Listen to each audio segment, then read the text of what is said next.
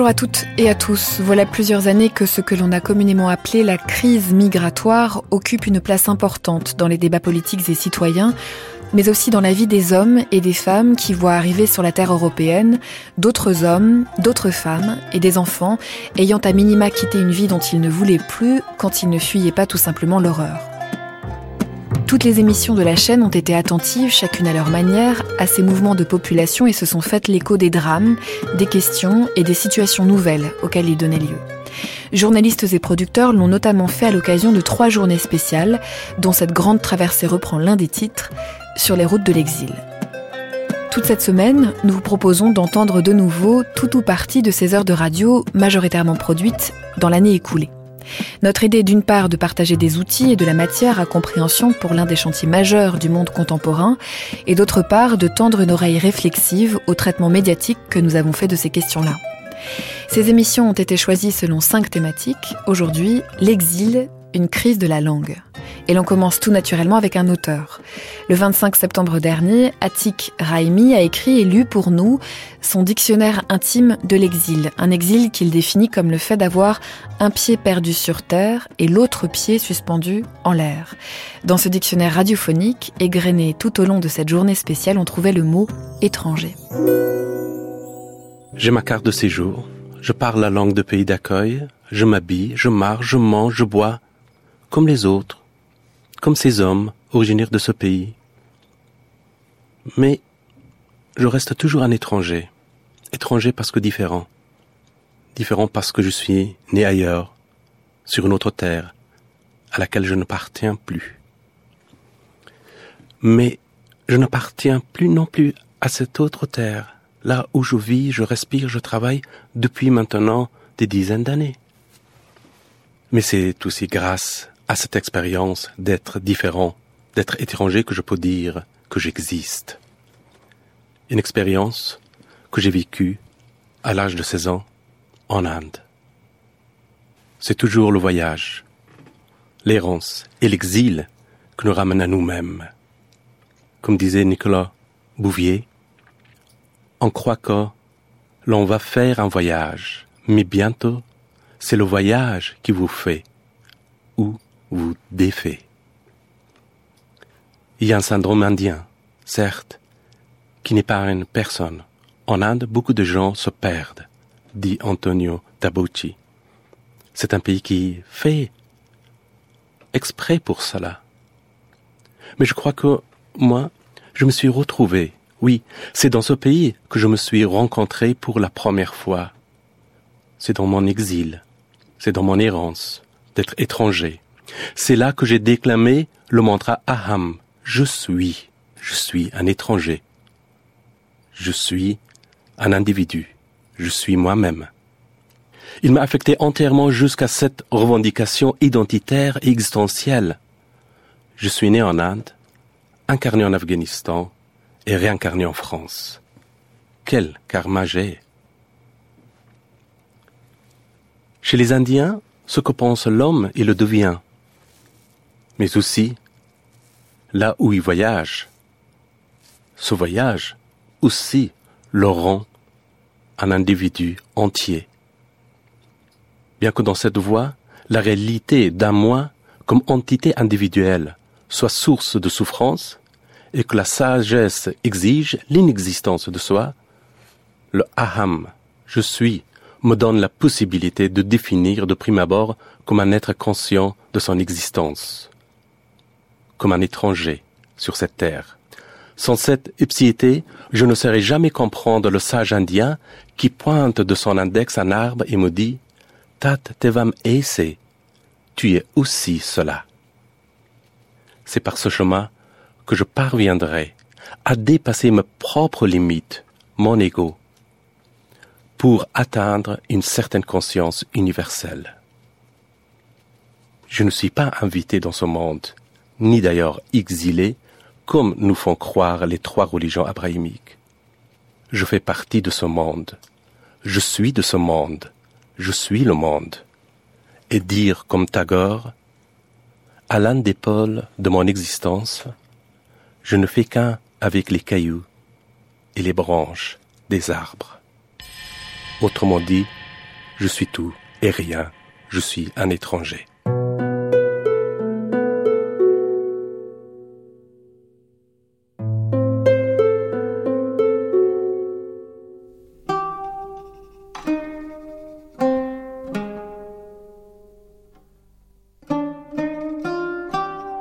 Nous écouterons tout à l'heure un autre extrait du dictionnaire de l'exil d'Atik Raimi.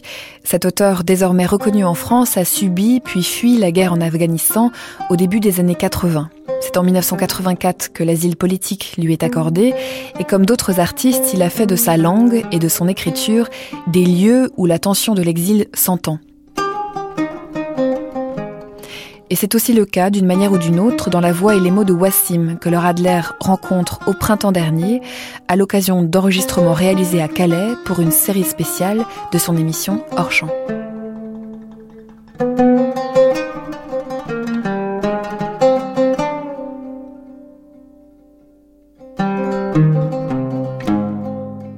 Où êtes-vous né? I born in Syria. Damascus? Je suis né à Damas, en Syrie. My birth of date, uh, 1980. Je suis né en 1980. July. Le 5 juillet 1980. I'm 36 years old. J'ai 36 ans. Comment était votre enfance? Uh, it was a great. J'ai eu une très As chouette enfance. children in Syria, Comme tous les enfants Ah. en Syrie, we school. J'aimais mon our école, j'aimais mes activités. j'aimais la façon traditionnelle dont j'ai été élevé. Et je suis si fier d'être syrien. La Syrie, c'était un, un bon pays. Before five years ago, when the war started simply in Syria, we start to C'était le cas jusqu'à il y a cinq ans, lorsqu'a éclaté la guerre en Syrie. Là, on a commencé à tout perdre. On a commencé à perdre euh, uh, la possibilité for all the people, de préserver la sécurité dans notre pays, la sécurité pour euh, tous les Syriens, pour tous les réfugiés, les Palestiniens, les Irakiens, les Kurdes. Donc euh, la. Syrie n'est pas un pays que pour les Syriens. La. Syrie était un pays ouvert à tous. Nous partagions tout.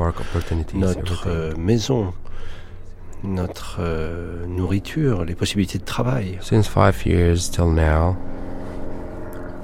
we lost everything.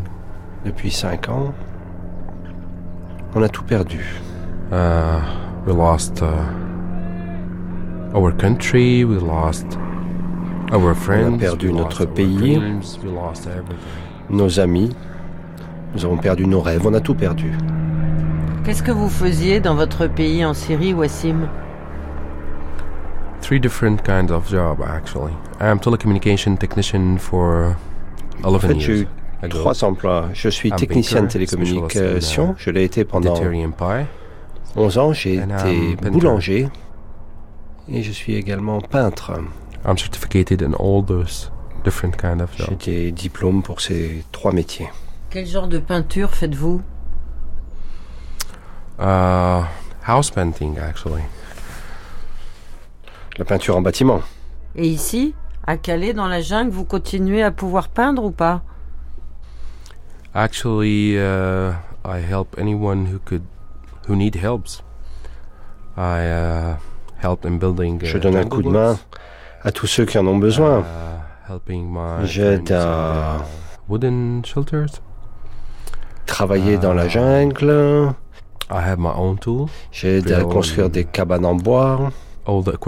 J'ai mes propres outils. building the wooden shelters. J'ai tout le matériel Uh, dont on se sert dans le bâtiment.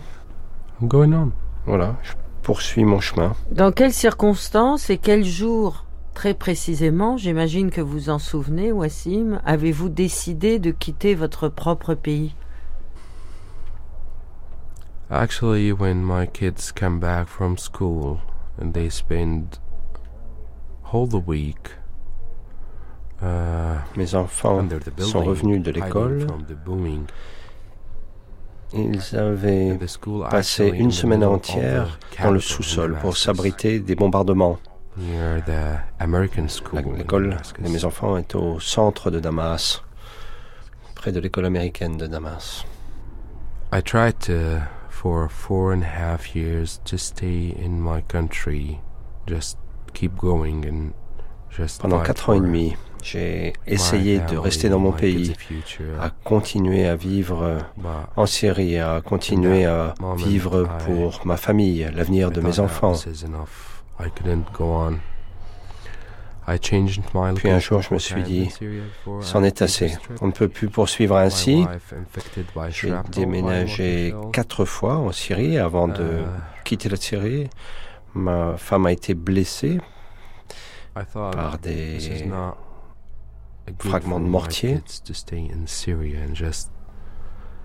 et je me Ah. suis dit mes enfants ne peuvent plus rester en Syrie. it's not related to my life or if I'm gonna stay safe or not. It's related to my kids' future simply. Peu importe ma propre vie et ma propre sécurité. En réalité, ma décision était fondée sur euh, ce que je voulais pour l'avenir de mes enfants. En tant que père, en tant que mari, to change je me suis senti prêt à changer, changer la réalité. I quit from my uh, job. Uh, after 20 days, I just left J'ai donc quitté mon emploi without anything, just my et au bout d'une vingtaine de jours, je suis parti. My driving license, and nothing. Je suis parti sans rien. Je n'avais que mon passeport, mon permis de conduire et rien d'autre. I lost everything my house, my friends, J'ai tout perdu, ma maison, mes amis. I'm just looking after a good future for my family simply. Tout ce que je veux, c'est un meilleur avenir pour ma famille. Et où sont vos enfants? They are in Lebanon. Ils sont au Liban. They stopped going to school and uh, Ils ont quitté l'école. Actually, if they stay in the house, they are not in safe situation. Till if they if they stay in the house, mortar shell S'ils étaient restés à la maison, ils n'auraient pas été en sécurité. Everywhere. En effet, il y avait des tirs de mortier. So we decided that Partout. they should move to to Lebanon. Uh, Donc ils sont partis pour le Liban. this is much much better. They just stay in the safe place. C'est bien mieux ainsi. Ils sont en sécurité. They are in Lebanon. Ils sont au Liban. Avec votre femme Yeah, my wife and two kids. Oui, ma femme, mes deux enfants. Vous avez des nouvelles de votre femme et de vos deux enfants? Yeah, Oui, Actually, I I am in, in, in this trip for them. Tout ce que je fais, I'm je le fais pour eux. me. je suis prêt à faire n'importe quoi pour eux. So it's a project from A to Z. Donc vous voyez, c'est un projet complet. On a besoin de tout. be.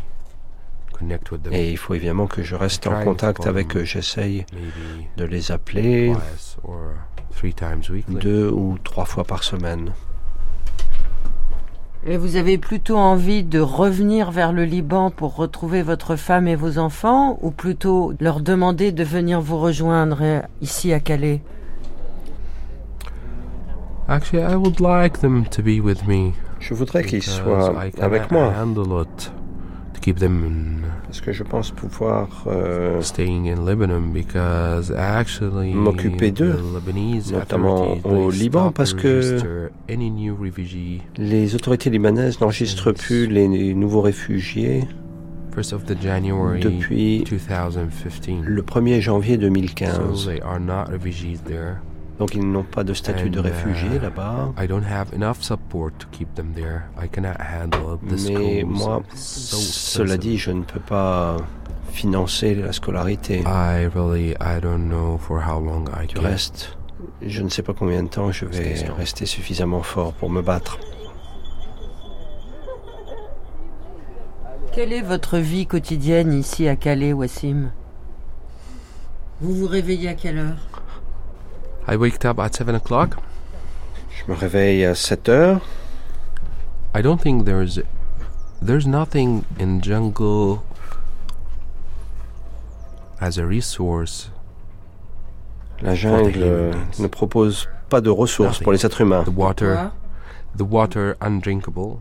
There's. L'eau n'est pas water, potable. Actually, Il y a Escherichia coli dans l'eau. uh, La température est very très low. basse. We are frozen. On pèle de froid. Vous dormez où? In wooden shelter, actually. Je dors dans une cabane en bois. Before two months ago, and before we we used to stay in the tent, plastic tent. J'y suis depuis deux mois. Avant ça, on Euh. était dans une tente en plastique. Just trying to stand on on a line for two hours. To had a bath for six minutes. Faire la queue pendant deux heures pour faire sa toilette pendant six minutes. On a line for one hour to get your meal. On fait Ah. la queue pendant une heure pour manger. Looking after a a clean toilet. On cherche des toilettes propres. We spend all our days in the lines. So simply, if you didn't stay on the On line, you stay alive. Des journées entières à faire la queue, à attendre pour survivre. It's like hell. C'est comme l'enfer. As a Syrian, I prefer to go back and die in Syria. En tant que Syrien, je préfère repartir pour la Syrie et y mourir. Je vous dis ça si j'étais seul, si je n'étais pas père, si je n'étais pas un mari. C'est ça que je souhaiterais. I'm very disappointed actually. En fait, je suis pétri de déception.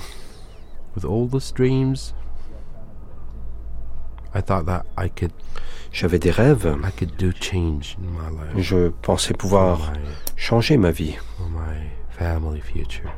et veiller à l'avenir de ma famille. It's a fog, it's nothing. Mais It's not ces rêves ne se réaliseront pas. it's not that a country that I thought it's well gonna be great Je me suis dit, make my kids grow up in it. ce sera formidable pour mes enfants d'aller dans un autre pays, mais je suis choqué.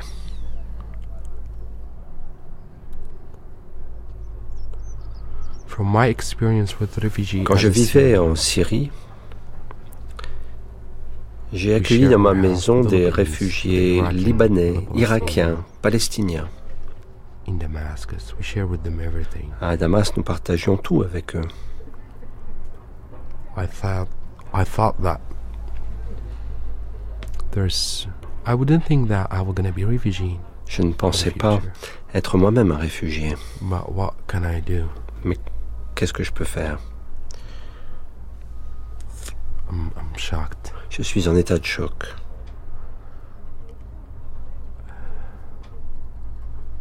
Am I in France?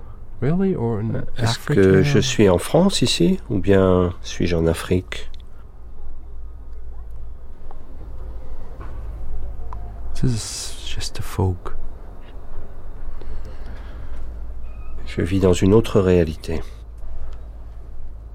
I thought that really uh, Europe is a great place to Je me disais que l'Europe était un endroit formidable your own plans. Pour faire des projets.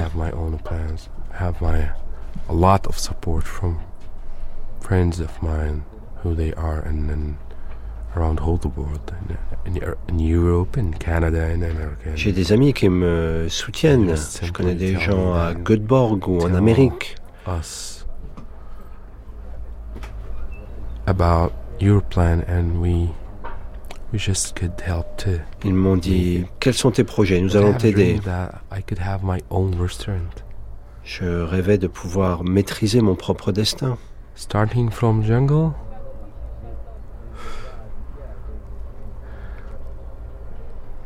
I don't think Mais à partir de la jungle, en tant que réfugié, en tant que réfugié syrien, je ne me sens pas le bienvenu ici.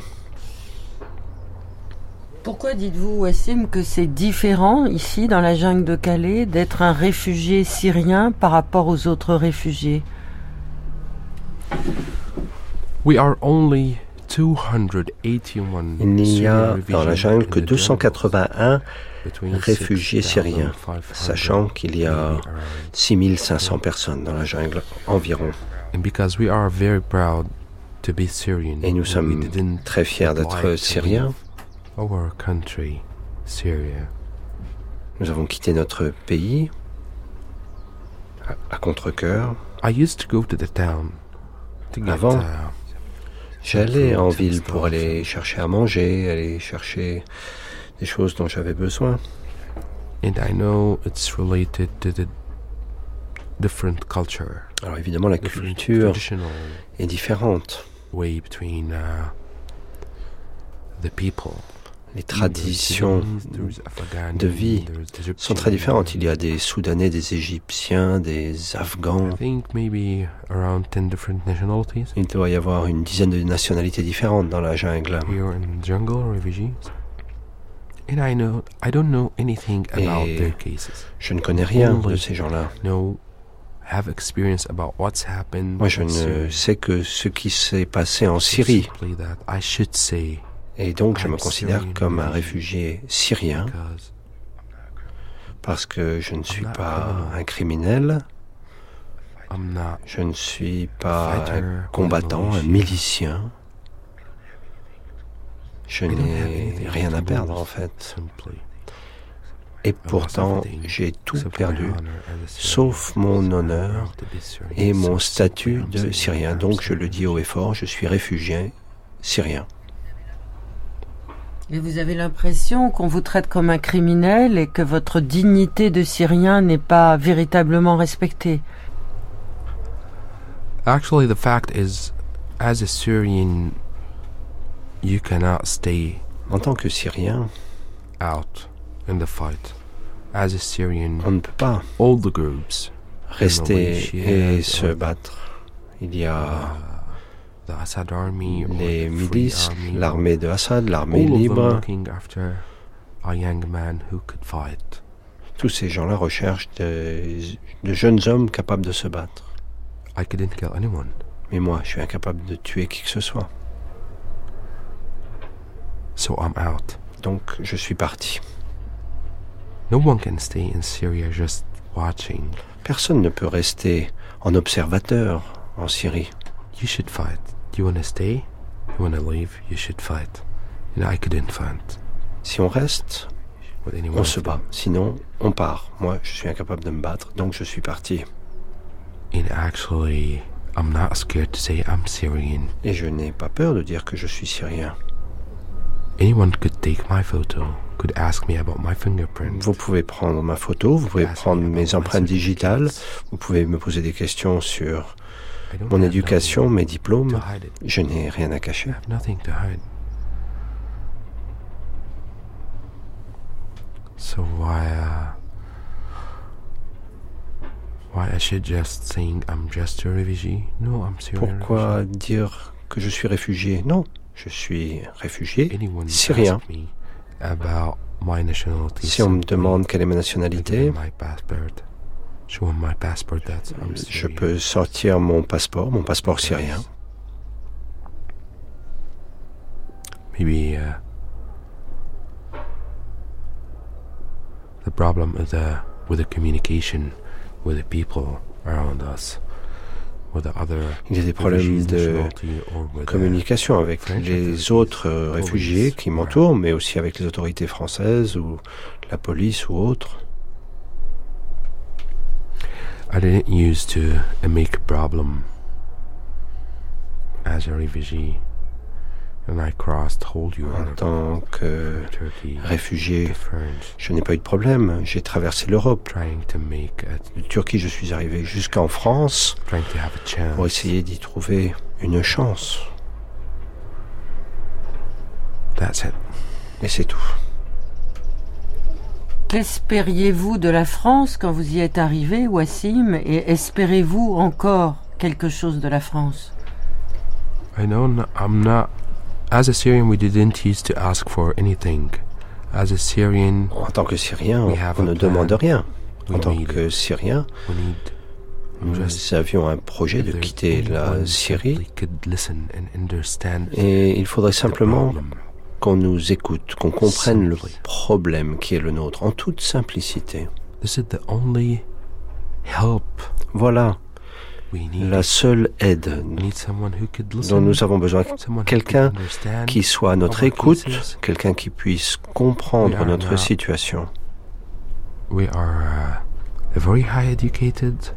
We have our own plans. Nous sommes des gens très éduqués, nous avons nos propres projets et nous n'allons poser de problème à personne.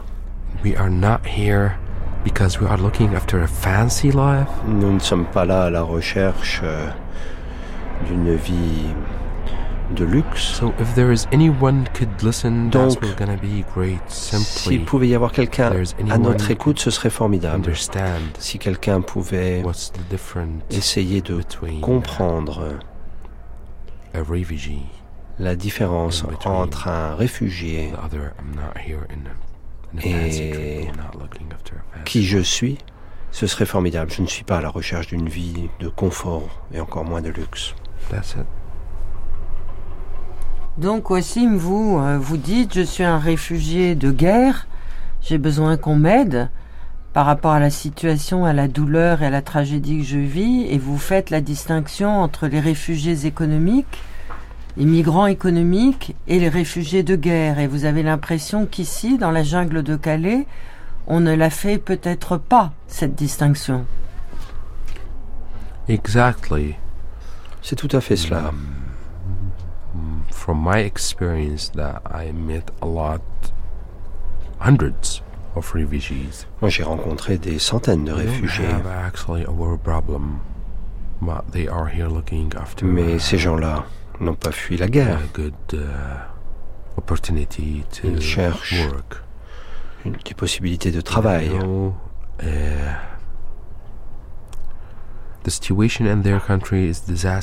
Certes, la situation Uh, dans leur pays est catastrophique. intelligent people, a great minds. Ce sont des gens intelligents, brillants, de grands esprits qui n'ont pas pu trouver de travail chez eux. I get out from Syria because the war Mais moi, je suis syrien et j'ai quitté la Syrie en raison de la guerre. uh. Je ne suis pas là Uh, pour euh, trouver de l'argent. Non, I was happy in Syria. j'étais heureux en Syrie.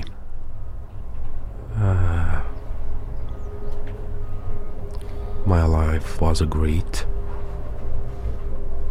Ma vie était belle en Syrie. I could have anything I wanna if I have a good plan for it.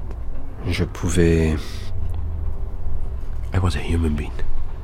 voir mes projets aboutir. J'étais un être humain. Pouvez-vous nous expliquer, Wassim, quel chemin vous avez fait, par où vous êtes euh, parti de votre propre pays, la Syrie, pour arriver jusqu'ici? I traveled to Lebanon, took a flight to Turkey. From Je suis allé au Liban. Puis j'ai pris un avion pour la Turquie. Puis ensuite euh, la Grèce par la mer Égée. Mytilene, it's island. Greece. Une euh, île grecque. À partir de là, je suis allé à Athènes. From Athens to D'Athènes, border. je suis allé à la frontière de la Macédoine. Six hours crossed after six hours waiting Donc, euh, au bout de six heures d'attente à la frontière, j'ai pu passer. we were around between four to six thousand Nous étions. Entre 4 et 6 000 personnes réfugiées. From Macedonia to the Serbia. De là, je suis allé en Serbie. Serbian to the Croatian border. On est allé à la frontière de la Croatie. We stay on the border for On est resté à la frontière 18 hours. to cross the border. Pendant 18 heures. From Croatia to De. Croatie, on est allé en Hungary Hongrie, puis l'Autriche, l'Allemagne et la France. Whole the trip takes Ce parcours 14 days. m'a pris 14 jours.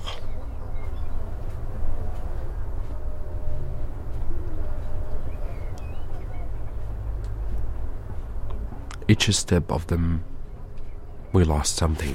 À chaque étape, on perdait quelque chose. Quoi?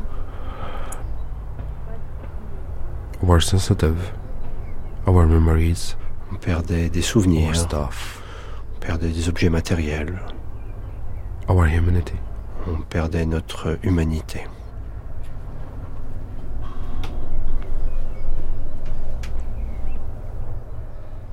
Vous avez l'air très triste, c'est très impressionnant votre regard. Vous êtes très triste, vous voyez pas d'espoir.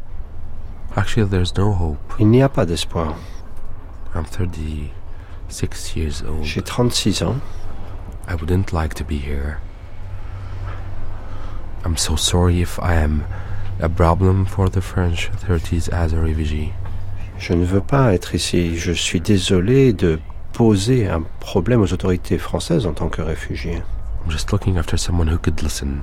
Je veux simplement you because you give me a chance to send a message as a Syrian again. rencontrer quelqu'un qui soit à l'écoute. Il faut que je fasse passer un message en tant que Syrien. Existe-t-il ici dans la jungle de Calais une solidarité entre les Syriens? Yeah, of course, we used to help Oui, everyone. bien sûr. Anyone who could, who need help, we could. Comme je vous l'ai dit, on est, on est toujours prêt à aider les autres. On s'occupe pas simplement des Syriens.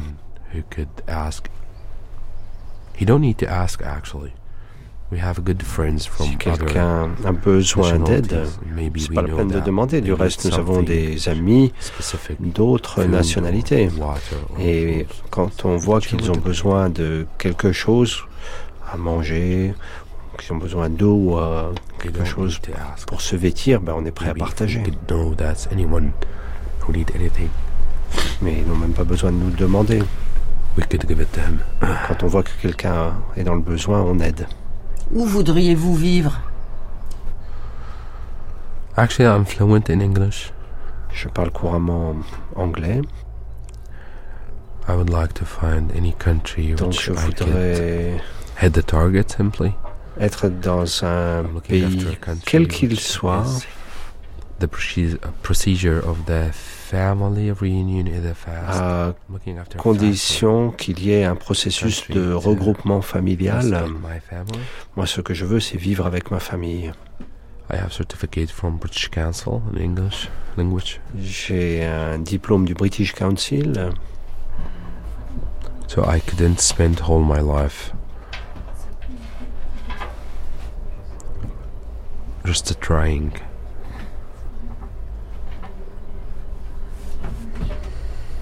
Vous avez essayé combien de fois de passer en Angleterre?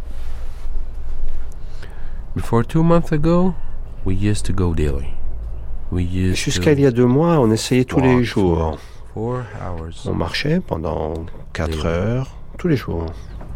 We don't care if it's raining, Peu or importe le temps. Qu'il pleuve, qu'il vente, after the the dream. nous marchions en quête de ce rêve. And simply because if there is no one could listen, Mais personne ne nous écoutait.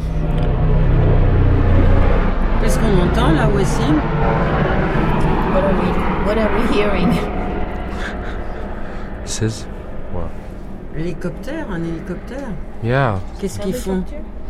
There's a airport around. I think they used to Pas loin, il y a un aéroport, je crois. to take photos daily for the jungle. Et puis il y a des gens qui Ah, prennent des photos aériennes de la jungle tous les jours. before, we are not human beings. Parce so que nous ne sommes pas des êtres humains, voyez-vous. dangerous to be in the France. Donc euh, For them, we are a big problem. nous sommes un grand problème, voire un danger. I don't know what we are actually. Maybe aliens. À vrai dire, je ne sais pas qui nous sommes. Peut-être des extraterrestres, des animaux peut-être. We wish they could look at us like a cats, maybe. S'ils pouvaient nous regarder comme on regarde un chat, ce serait mieux. Ce serait mieux que de nous survoler en hélicoptère et de nous prendre en photo. Oh, what's going on in the jungle? Qu'est-ce qui se passe dans la jungle? Ils doivent se demander. So it's really something strange. I don't know why. C'est très étrange. Je sais pas pourquoi les choses sont ainsi.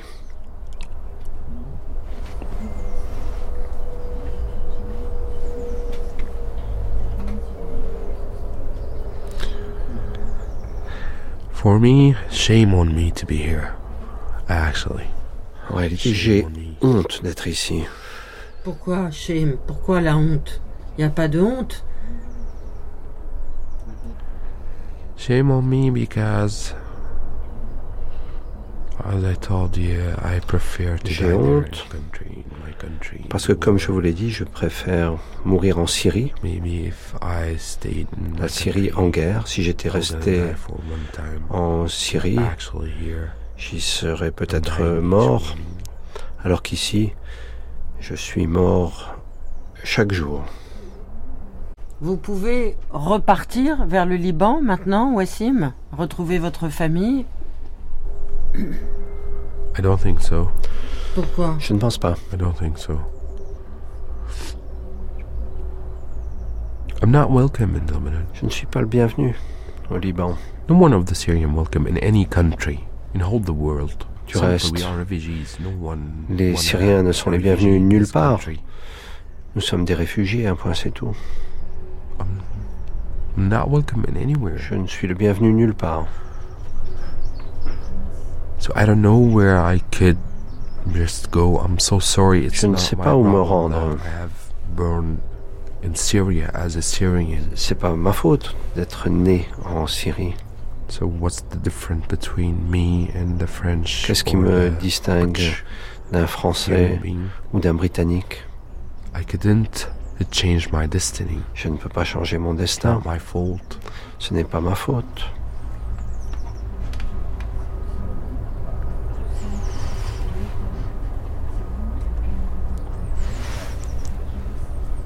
Comment voyez-vous l'avenir de votre propre pays?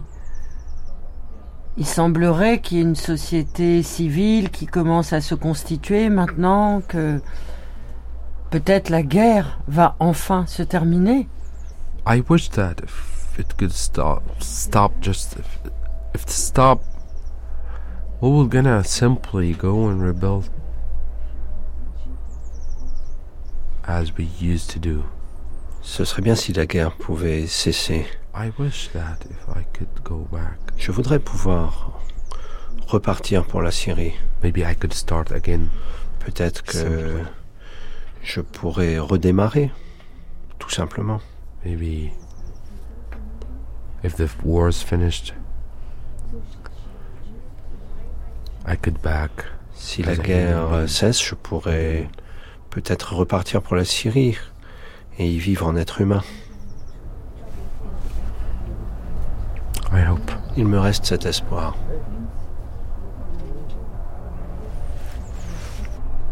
Sur votre iPhone, j'ai eu la chance de voir vos enfants, votre femme. Est-ce que vous avez de la musique sur votre iPhone aussi? I wish that because the old phones, it's gone in the my trip in the EGSC, so J'ai I lost perdu mon téléphone dans la mer Égée. all my memories. all Et dans ce téléphone, il y avait tous mes souvenirs, grew photos. with a Samsung. I lost them all. J'ai grandi avec des chansons, mais je les ai perdues. I would like to uh, let you hear something. C'est désolant. Je voudrais vous faire entendre quelque chose. Maybe if if I succeed, if you give me your address, I Si will vous me donnez votre you adresse, je pourrais vous envoyer des CD en, cadeau. birthday. C'est pour votre anniversaire. Et si vous aviez une chanson qui vous reste dans la mémoire, que vous auriez envie de faire écouter à celles et ceux qui nous écoutent, des Syriens peut-être et des Français, Wish You Were Here for Pink Floyd. Wish You Were Here, des Pink Floyd. Si tu pouvais être ici. Merci beaucoup. C'est une très belle réponse.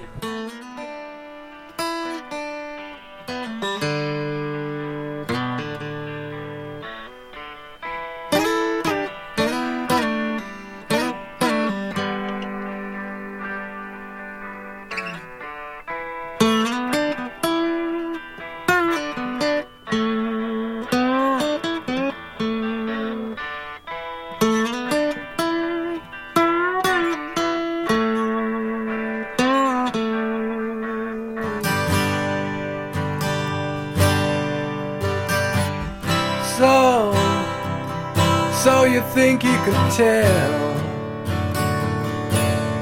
heaven from hell, blue skies from pain? Can you tell a green field from a cold steel rail? A smile from a veil.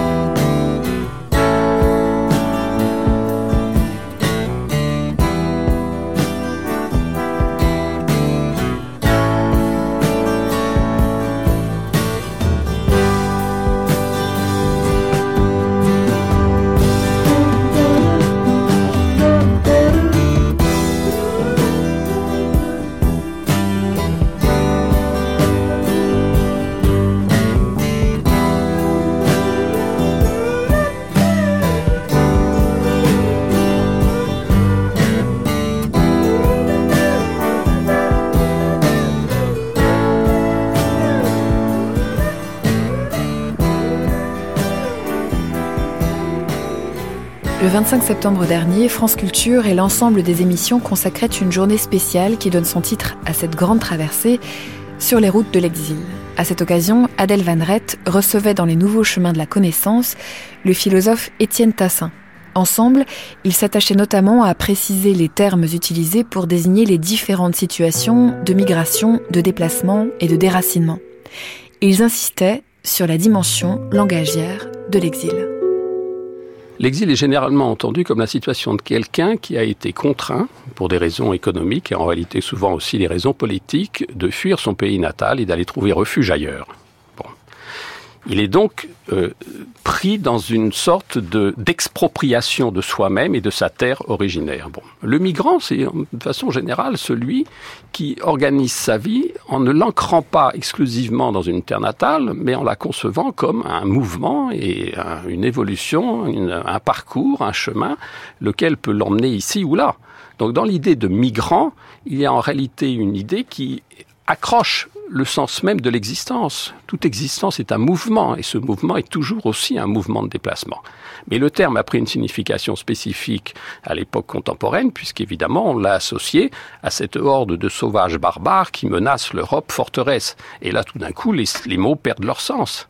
La migration n'est absolument pas euh, un problème contemporain et récent auquel l'Europe se trouverait confrontée, car l'Europe est née de migration. C'est une terre d'immigration, d'émigration et de passage, c'est-à-dire de migration. Si l'on devait faire l'histoire, les historiens l'ont faite, des migrations constitutives de l'Europe, alors on verrait que c'est un gigantesque bouillon de transport, de déplacement, et que le mélange des populations a été constitutif de cette Europe. Alors dire aujourd'hui qu'elle se referme derrière ses frontières et qu'elle doit se préserver des migrants extérieurs, ça, c'est à, mon avis euh, d'abord un contresens historique et un véritable euh, problème politique de penser comme ça. Oui. La question qui se pose, puisque vous avez travaillé sur le thème du cosmopolitisme, Étienne Tassin, est de celle de savoir dans quel monde le migrant ou l'exilé vit en réalité, puisque si on prend la figure de l'exilé, l'exilé, celui qui a quitté chez lui, son chez-soi, et qui a pu trouver, dans le meilleur des cas, un refuge, un accueil, mais qui n'a pas nécessairement retrouvé un lieu d'habitation, un nouveau chez lui. Comment faire monde dans ce statut si particulier qui est celui de, l'exil, qui par définition est toujours en fuite de quelque part? Il y a une figure euh, qui gouverne un peu la, la représentation qu'on se fait de l'exil, en tout cas dans la tradition de pensée occidentale, c'est la figure d'Ulysse, menant une véritable odyssée, mais pour faire quoi? Pour revenir à Ithaque.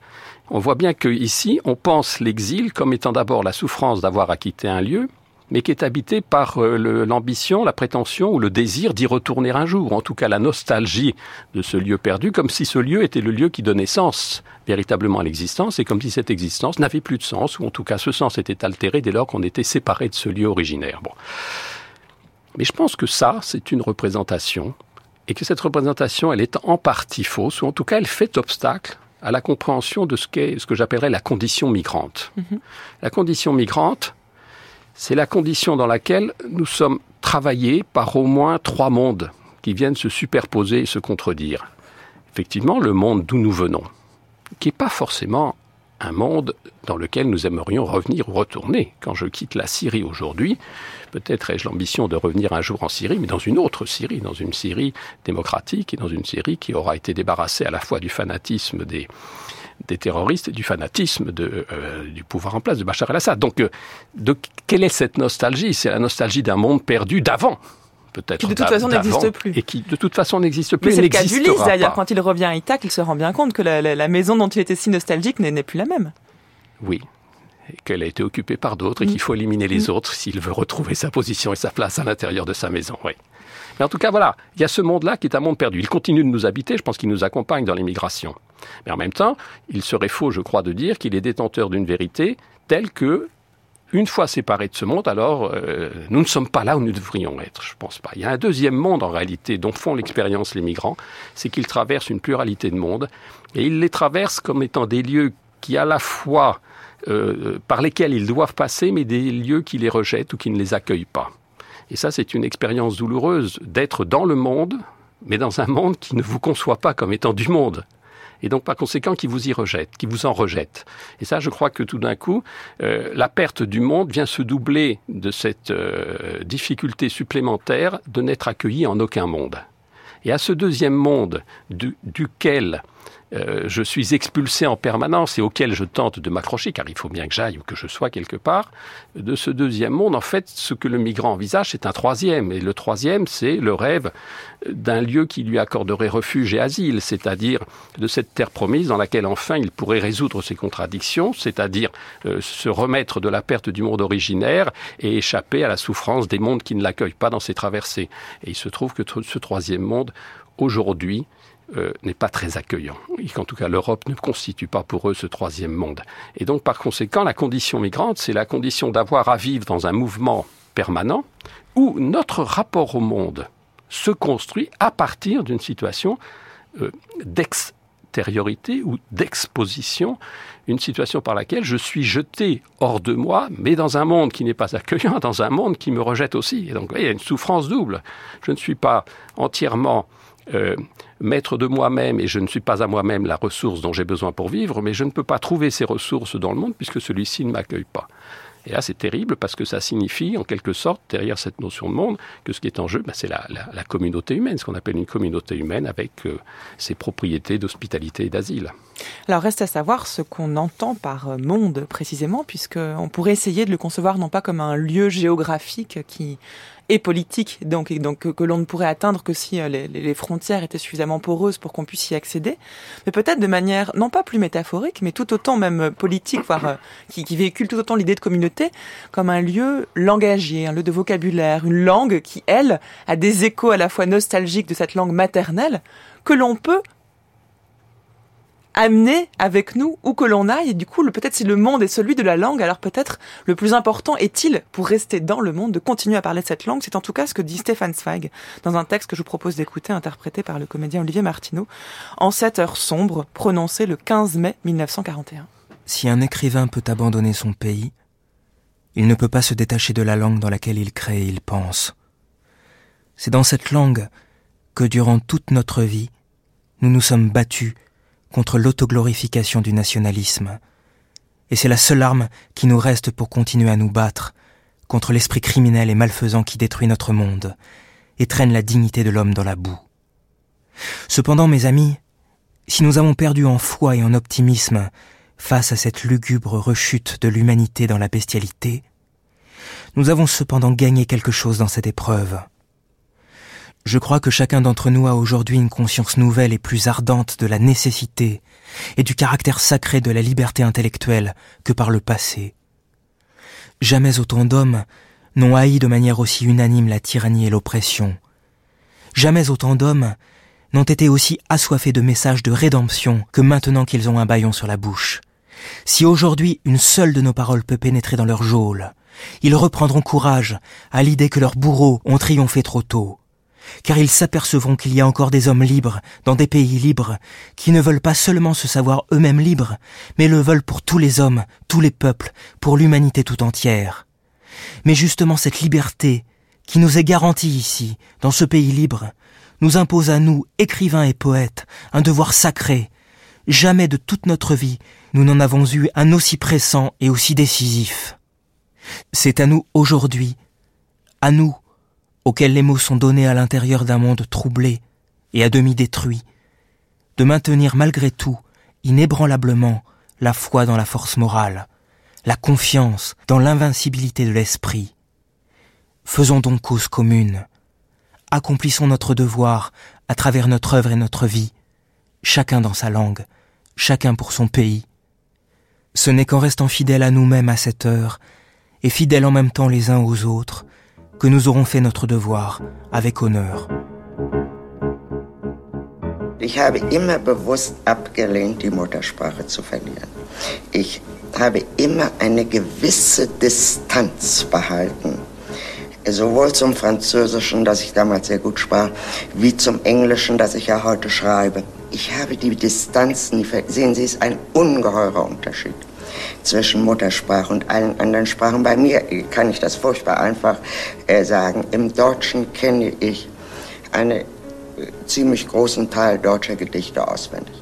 Die sind die äh, bewegen sich da immer irgendwie im Hinter, in the back of my mind. Also, äh, das ist natürlich nie wieder äh, zu erreichen. Im Deutschen erlaube ich mir Dinge, die ich mir im Englischen nicht erlauben würde. Mir jetzt manchmal auch schon erlaube, weil ich halt frech geworden bin. Aber äh, im Allgemeinen habe ich, äh, die deutsche Sprache ist das Wesentliche, was geblieben ist und was ich auch bewusst immer gehalten habe. Das, es gibt auch Leute, während der bittersten Zeit. Ich habe mir gedacht, was, also, was, was soll man da machen? Nicht, also, es ist ja nicht die deutsche Sprache, die verrückt geworden ist, nicht? Äh, sondern, äh, nicht, äh, also, äh, und zweitens, es gibt keinen Ersatz für die Muttersprache. Man kann die Muttersprache vergessen.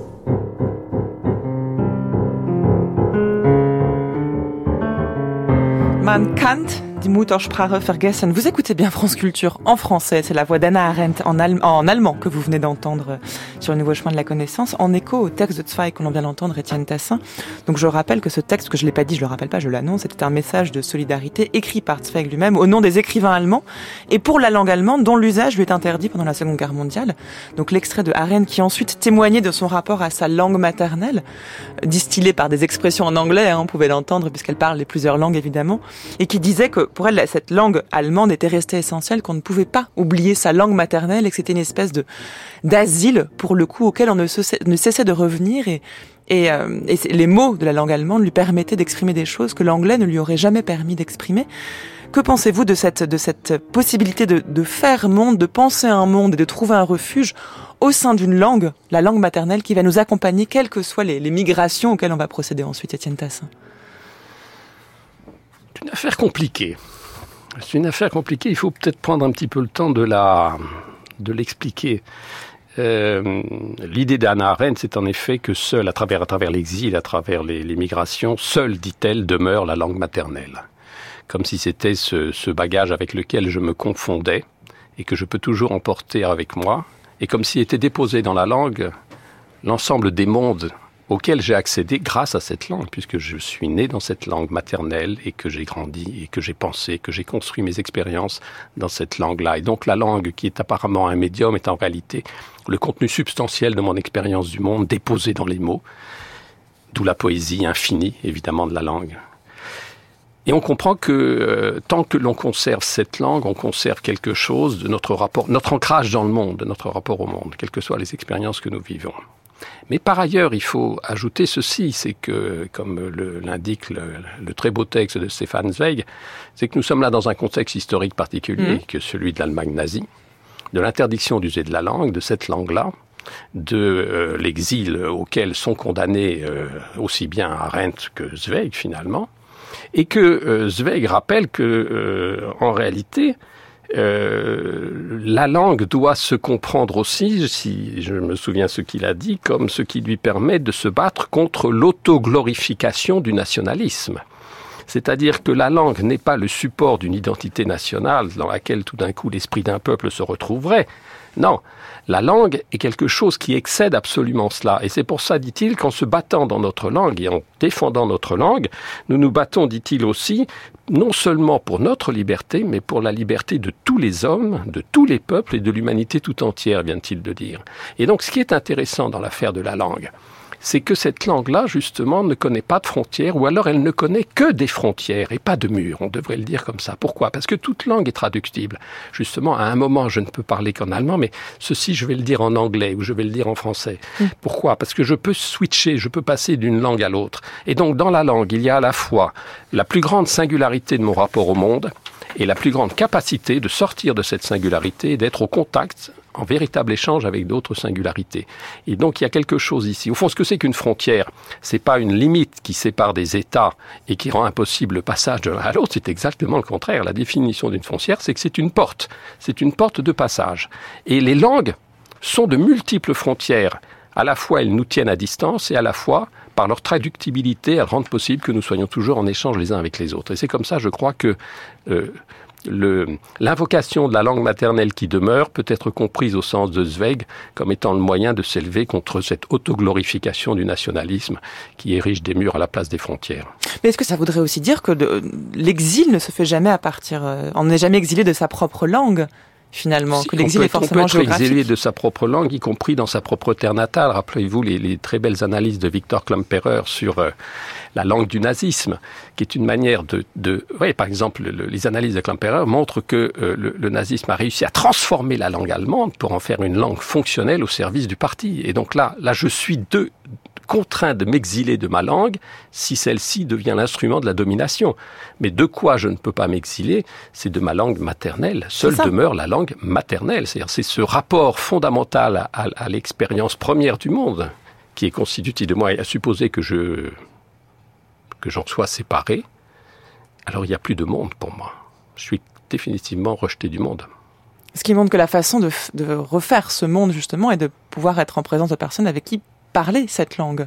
Que la difficulté aussi d'une personne qui va quitter un lieu géographique où il habite pour arriver ailleurs, et que s'il il lui est impossible de parler cette langue, alors il lui est impossible de refaire ce monde. Ce sera forcément un monde complètement Il est nouveau. obligé de le reconstruire avec d'autres catégories, d'autres manières de penser. Effectivement, il ne retrouvera jamais l'expérience initiale, il ne retrouvera jamais l'espèce de familiarité dans laquelle il est quand il pense dans sa propre langue.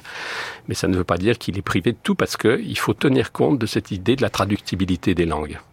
C'est-à-dire qu'au fond, les, langues, c'est des migrations. On migre d'une langue à l'autre. Bon, moi, je suis très mauvais pour ce genre de migration parce que j'ai déjà du mal à m'exprimer en français. Et alors, je ne parle pas des autres langues. Mais ceux qui ont cette chance-là, ils savent qu'ils peuvent circuler. Et qu'en circulant, ils accrochent des choses, ils s'enrichissent. Donc à la fois, il est vrai que privé de locuteur de ma langue, je suis privé d'un pan entier de monde et d'expérience, mais il est vrai aussi qu'il y a à cela euh, des substituts en quelque sorte qui sont rendus possibles par la langue elle-même. Toute langue est traductible. C'est le seul universel réel et concret. Si je parle une langue, alors je peux il est possible que cette langue puisse être traduite dans n'importe quelle autre langue. Il y a quelque chose comme une sorte d'universalité latérale par transduction. Les langues se parlent les unes avec les autres. Nos Canadiens sont tous rassemblés dans les manufactures et puis sur les chantiers. Ils chargent l'ouvrage, ils peuvent pas en trouver. Encouragez-vous, ça l'avait commencé. C'est à Montréal qu'il y a des sans-travail. C'est effrayant de voir ça, les gens qui travaillent pas. C'est pas raisonnable quand il y a de l'ouvrage, à soit les étrangers, mais qu'ils soient engagés.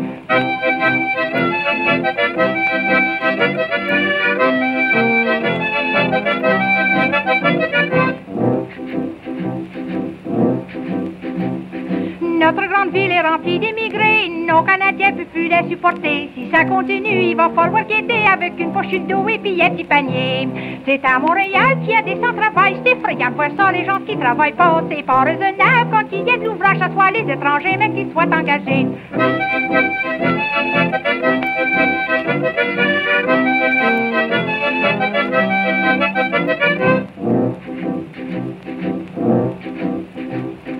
Bon Canadien, ça vaut trois immigrés. Et puis ça, ça donne qu'il faut peu travailler. Au pic pas la belle, ça les dérange pas pour peupler le Canada. Je vous dis qu'ils sont un peu là.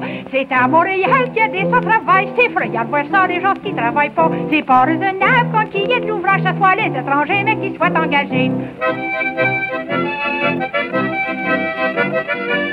Vous écoutez France Culture, La Grande Traversée, sur les routes de l'exil. C'est aux employeurs que je m'adresse maintenant. Prenez un Canadien et vous serez contents. Ils sont bien honnêtes aussi que travailleurs. Ils nous font honneur, puis je vous dis qu'ils ont du cœur. C'est à Montréal qu'il y a des sans-travail. C'est effrayant de voir ça, les gens qui travaillent pas. C'est pas raisonnable quand il y a d'ouvrage, à soit les étrangers, mais qu'ils soient engagés.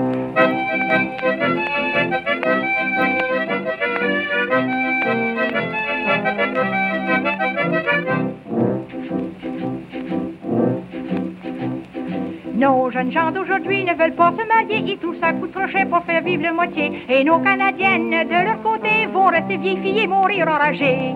C'est à Montréal qu'il y a des sans-travail, c'est effrayant voir ça, les gens qui travaillent pas. C'est pas raisonnable quand il y a d'ouvrage, à soit les étrangers, mais qu'ils soient engagés.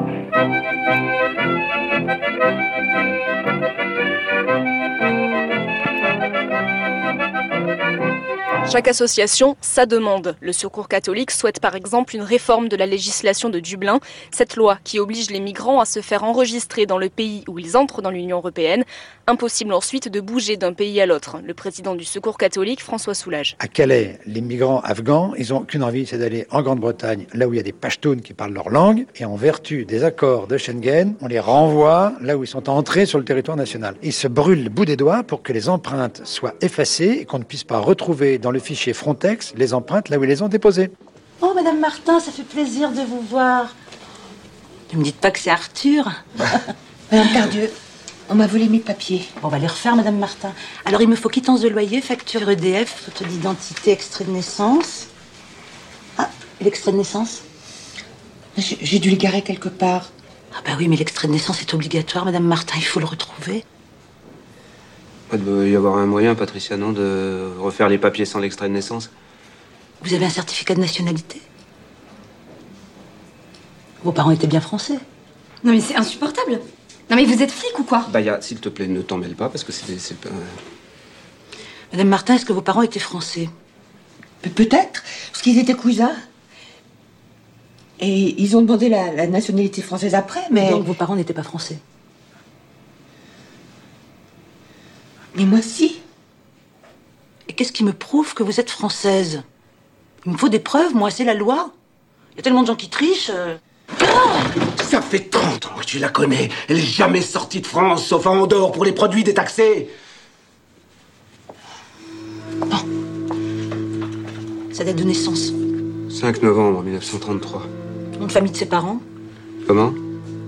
Nom de famille de ses parents? Cohen Cohen, euh, comme la Cohen Buller Non. Cohen. Ah oui, d'accord, parce que ses parents étaient. Ah, Elle est passée où?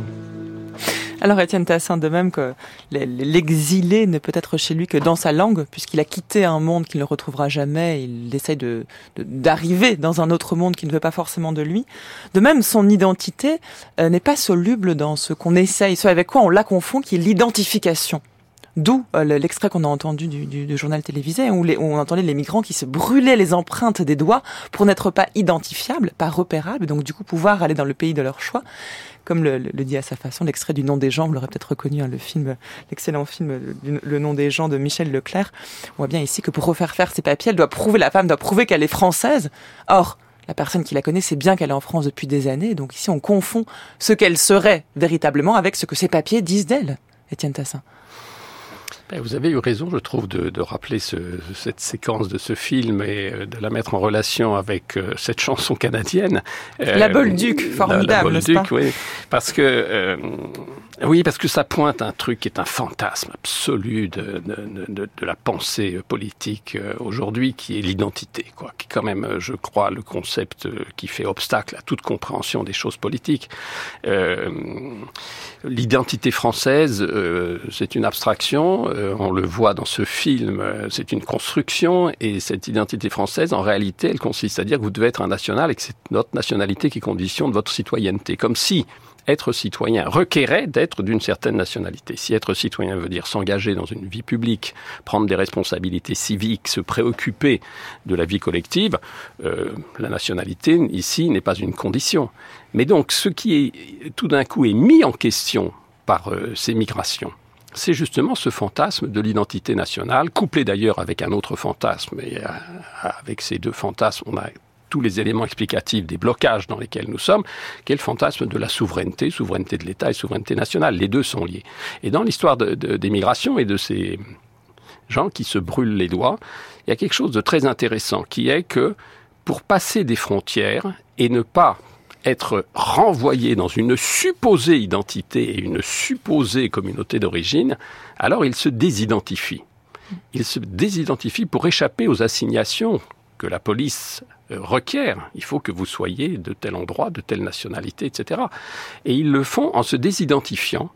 Euh, je pense qu'on pourrait dire qu'ils se subjectivent d'une autre manière. C'est-à-dire ils se constituent comme des sujets politiques dont l'existence tient au fait qu'ils tentent d'échapper à cette euh, identité initiale et évidemment à tout ce que cette identité empêche dans un régime de mur pour pouvoir au contraire exister autrement. Et je pense que là nous avons une leçon à retenir, non pas voir en eux les dangers que l'on imagine précisément parce qu'ils tentent de se soustraire aux identités, mais au contraire comme euh, ceux qui expérimentent quelque chose qui est fondamental, à savoir que être un sujet politique, c'est pas être un sujet national identitaire, c'est être un véritable acteur, c'est-à-dire prendre sa vie en charge et justement traverser des frontières, traverser des expériences, expérimenter des nouveaux mondes. Et ça, je crois que c'est quelque chose que, par exemple, aucun État aujourd'hui n'est capable d'assumer et qui demanderait une véritable réforme intellectuelle, c'est-à-dire de comprendre qu'il y a dans la migration euh, une sorte de laboratoire d'expérience des ressources d'une politique à venir. Et une politique à venir qui ne serait pas une politique identitaire. Et l'Europe a tenté d'être ça. Au fond, l'une des significations de la constitution de l'Union européenne, ça a été de euh, transcender l'enfermement dans les souverainetés nationales et cette espèce de blocage que constituait la revendication des identités nationales. On a fini par créer quelque chose comme une citoyenneté européenne à partir du traité de Maastricht. Cette citoyenneté européenne est restée euh, d'abord formelle et creuse, elle est à peu près sans contenu ou très peu de contenu, et d'autre part, elle est encore subordonnée au fait que ne peuvent y accéder que les ressortissants des États-nations. Ce qui est en question aujourd'hui, je crois, Étienne Balibar, un philosophe contemporain, a pointé ça comme étant quelque chose, à mon avis, d'extrêmement juste. Ce qui est en question, c'est de repenser cette citoyenneté européenne comme étant accessible de droit à des migrants qui ont fait le choix de venir vivre en Europe. Et c'est pas la peine de dire oui, mais c'est parce que dans leur pays il y a la guerre ou dans leur pays il y a la famine. Quelles que soient les raisons pour lesquelles ils ont quitté leur pays, ce qui est important, c'est qu'à un moment, il y a un choix d'aller travailler ailleurs, d'aller vivre ailleurs. Et aller dans cet ailleurs-là, S'investir politiquement, c'est vous octroyer de fait le droit d'être reconnu comme un citoyen, indépendamment de la nationalité ou de l'identité qui est supposée être la vôtre au départ. Certes, mais est-ce vraiment euh, secondaire que de, prendre en compte qu'il s'agit peut-être d'un choix, mais surtout d'une nécessité? Vous dites peu importe de dire qu'ils ont dû fuir leur pays, mais non, parce qu'en c'est bien ça l'enjeu, c'est qu'ils ne sont pas là parce qu'ils ont choisi l'Europe entre toutes les terres à disposition sur cette planète. Euh, c'est bien parce qu'ils ne pouvaient plus vivre là où ils vivaient et qu'ils se disent qu'en Europe il y a une possibilité d'accueillir là et toute la différence, parce que dès lors que ce n'est plus un choix mais une contrainte, alors euh, l'Europe en tant que communauté, en tant qu'institution, ne fait pas face à la situation de la même façon. Là, c'est une nécessité qui s'impose à eux. C'est pas une question de discussion entre deux personnes libres qui, euh, dont l'un consent à venir en Europe et l'autre à l'accueillir, consentirait à l'accueillir. Vous voyez ce que je veux dire? C'est pas la même situation. La nécessité, c'est la nécessité de partir. Elle est une nécessité économique dans bien des cas, c'est une nécessité politique dans d'autres cas. La nécessité de partir s'accompagne par ailleurs d'un choix douloureux qui est le choix de partir. C'est pas simple. C'est pas simple de s'engager. Oui, je parle d'un choix parce que les gens qui sont chassés de chez eux sont aussi des gens qui, quand vous les interviewez, disent voilà, nous avons dû partir et nous avons pris le choix des risques incroyables de ce départ. Car quitter cette terre dont nous sommes expulsés, c'est s'engager dans une épreuve avec la mort continuelle qui va durer. Quand on voit le récit des parcours des immigrants, c'est il a fallu une détermination incroyable pour arriver à franchir toutes ces étapes. C'est en ce sens-là que je parle d'un choix. C'est-à-dire qu'il y a un moment où on fait de nécessité principe de son propre choix. C'est ça qui donne sens à l'existence de ces individus. Ils ne se vivent pas au bout de trois mois ou au bout de deux ans d'exil forcé, ayant surmonté des épreuves incroyables, comme étant des individus totalement commandés par la nécessité. C'est pas vrai. Ils ont réassumé pour eux-mêmes cette existence. Ils ont fait l'épreuve d'un autre rapport au monde. Et à un moment, ils disent voilà, nous, nous voulons aller en Angleterre parce qu'on y parle euh, le, euh, Pashtun, nous voulons aller en Allemagne parce qu'il y a du travail, etc.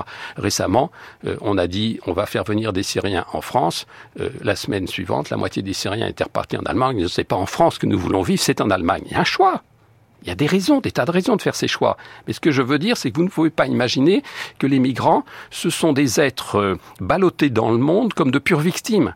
C'est-à-dire, un moment, où le statut euh, de victime qui vous contraint, nécessité en effet, de partir et de rentrer dans ce processus terrifiant, cette épreuve incroyable qu'est l'exil et la migration, se retourne en un choix assumé. Je pense qu'il y a une condition migrante. On ne peut survivre dans les épreuves qu'ils ont subies que en raison d'une incroyable euh, détermination de leur part. C'est pour ça que je parle d'un choix. C'est pour ça que c'est pas des, ce sont des gens d'un courage inouï ce sont des gens d'une grandeur d'âme comme on en trouve très peu chez nos braves petits bourgeois sédentaires des campagnes Oui, alors après, il ne faudrait pas retomber dans un manichéisme inverse. Je vous vois venir, Étienne Tassin. Parce que pour le coup, il faudrait pas entendre dans ce que vous dites le fait que nous devons accueillir ces gens parce que ce sont des gens exceptionnels. Il n'y a pas une notion de mérite. Bien évidemment qu'il n'y a pas de notion de mérite, mais il faut quand même euh, euh, charger la barque dans l'autre sens, vu ce qu'on entend tous les matins sur ces pauvres airs en haillons qui viennent manger le pain des Français. Non. D'abord, l'Europe en a absolument besoin un rapport de l'ONU rédigé en 2000, donc il y a 15 ans, a dit que l'Europe devait, entre 2000 et 2025, en un quart de siècle, accueillir 165 millions de migrants pour pouvoir euh, compenser son déficit démocratique, démocratique, et assurer sa croissance économique.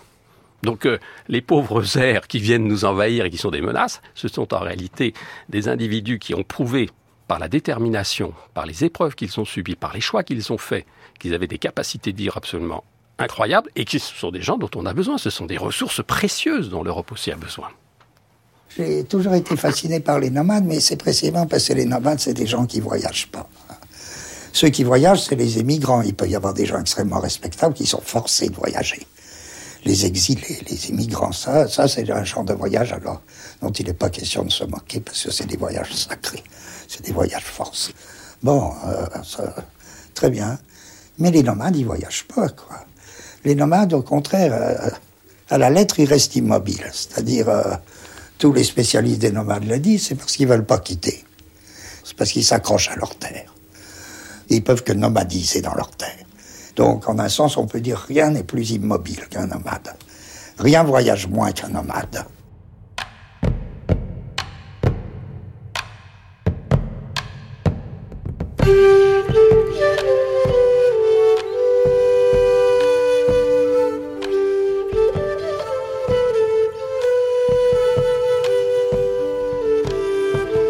La désolation, fond commun de la terreur, essence du régime totalitaire, et pour l'idéologie et le système logique, préparation des exécutants et des victimes, est étroitement liée au déracinement et à la superfluité qui ont constitué la malédiction des masses modernes depuis le commencement de la révolution industrielle et qui sont devenues critiques avec la montée de l'impérialisme à la fin du siècle dernier et la débâcle des institutions politiques et des traditions sociales à notre époque.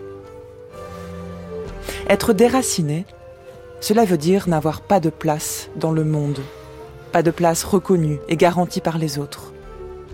Être superflu, cela veut dire n'avoir aucune appartenance au monde. Le déracinement peut être la condition préliminaire de la superfluité, de même que l'isolement peut, mais ne doit pas, être la condition préliminaire de la désolation.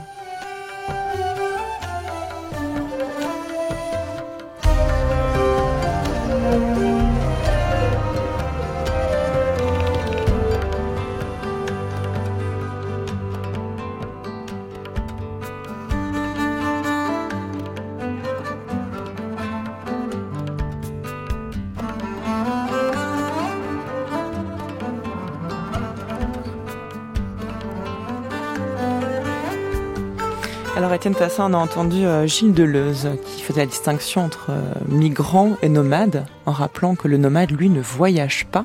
On sait à quel point, le- enfin on sait pas forcément d'ailleurs, mais le- ce qui va devenir l'image même du nomade est très importante pour Deleuze au sein même de sa philosophie. hein, mais cette idée de ce qu'on associe d'habitude comme étant faisant partie du voyage, en réalité, ne sont pas du tout de l'ordre ni de l'exil ni de la mi- migration. Et ensuite, j'ai lu un extrait des origines du totalitarisme d'Anna Arendt, très beau texte où elle identifie, hein, elle montre que la désolation, qui est le fond commun de la terreur, est liée à la fois au déracinement et à la superfluité. Et ce texte est important parce qu'il permet de contextualiser l'analyse qu'Arendt propose de la migration, de cette désolation, et peut-être du coup, en ce qui nous concerne aujourd'hui, de, pouvoir réinscrire dans un temps un peu plus long ce phénomène qui, comme vous l'avez rappelé, n'est pas spécifiquement contemporain, qu'est la, la migration aujourd'hui? Oui, euh, Deleuze a un art du paradoxe euh, inégalable, mais il dit quelque chose que je crois profondément vrai, effectivement, c'est que les nomades circulent beaucoup, mais pour autant, ils ne sont pas dans des expériences migratoires, puisqu'au fond, ils circulent sur des terres qui sont absolument euh, repérées, cartographiées, et qui sont constitutives, leurs leur, leur déplacements d'ailleurs sont constitutifs de leur inscription dans le monde et dans la constitution de leur monde, et donc ils sont rattachés à un sol. Tandis que ce que Arendt a analysé sous le terme qu'on dit en français désolation et qui est en réalité la traduction de l'anglais loneliness. Et donc ici, on voit bien d'ailleurs que la traduction est un enrichissement puisque dans le terme désolation, il y a une dimension de plus que dans le seul loneliness anglais, puisqu'elle distingue la désolation, l'isolement et la solitude. Et dans les trois termes, solitude, isolement et désolation, il y a cette racine sol qui décrit cette expérience est un certain rapport au sol. Alors si le nomade a un sol, l'être déraciné dont parle Arendt, l'être désolé, c'est celui qui précisément n'a plus de sol. C'est-à-dire il n'a plus de terre dans laquelle s'ancrer, mais il n'a plus de monde dont il peut faire l'expérience. Au fond, c'est sa capacité de faire l'expérience d'un monde qui même a été détruite. Mais ce qu'il faut euh, rappeler, c'est que ce concept arendtien de désolation sert à décrire une expérience politique et historique très précise, qui est celle de ce qu'elle a appelé nommer le totalitarisme, c'est-à-dire de l'exercice d'une domination totale qui atteint sa radicalité lorsque précisément elle vous déracine, c'est-à-dire elle ôte les racines par lesquelles vous avez un sol. Et de ce point de vue-là, euh, les expériences des migrants contemporains sont des expériences qui ne sont pas à identifier comme ça avec celle de la désolation. Parce que nous ne pouvons pas faire comme si euh, l'Europe, l'Union européenne que l'on appelle démocratique aujourd'hui, était simplement une extension des camps de la non mais en revanche peut-être en Syrie le parallèle, le parallèle serait à faire avec ah, le pays parallèle, qui ça va ce qui se passe en Syrie, effectivement. Voilà. Et donc là, l'expulsion, euh, en l'occurrence, euh, effectivement, l'exil et le fait d'être expulsé de votre sol, euh, oui, oui, alors ça là-dessus, euh, qu'il y ait des dimensions totalitaires dans la manière dont, aussi bien d'ailleurs, euh, le régime de Bachar s'exerce que dans la manière dont euh, euh, Daesh exerce son propre terrorisme, là, je vous suis parfaitement. Mais si maintenant nous pensons euh, à, la, à la question du sol pour les migrants, je pense qu'il faut il faut penser cette affaire, ce rapport au sol dans une, dans une philosophie de, de, par exemple, dans une philosophie des mouvements de l'existence. Il y a un philosophe tchèque extrêmement intéressant qui est Jan Patočka, qui a défini comme ça les- ce qu'il appelle les mouvements de l'existence, que je caricature en disant qu'au fond, toute existence est prise dans une, euh, une, euh, un- une dynamique d'enracinement d'abord, de constitution d'un d'une maison, d'un havre, d'un de ce petit village natal, euh, quand le reverrai-je, etc. Voilà, nous avons cet univers qui, au sein duquel une vie peut se constituer. Puis dit-il d'un déracinement. Et ce déracinement-là euh, peut être euh, aussi bien la figure de l'exil et de la migration que tout simplement, par exemple, le fait d'être happé dans un- une machine de travail industrielle qui déréalise votre vie en la soumettant à des conditions qui sont immondes au sens littéral du terme. Donc il y a un déracinement. Et Enfin, cette euh, existence s'assume lorsque elle est capable d'affronter ce qu'il appelle euh, la vie aux frontières, l'exposition au péril, euh, le fait de vivre dans la problématicité.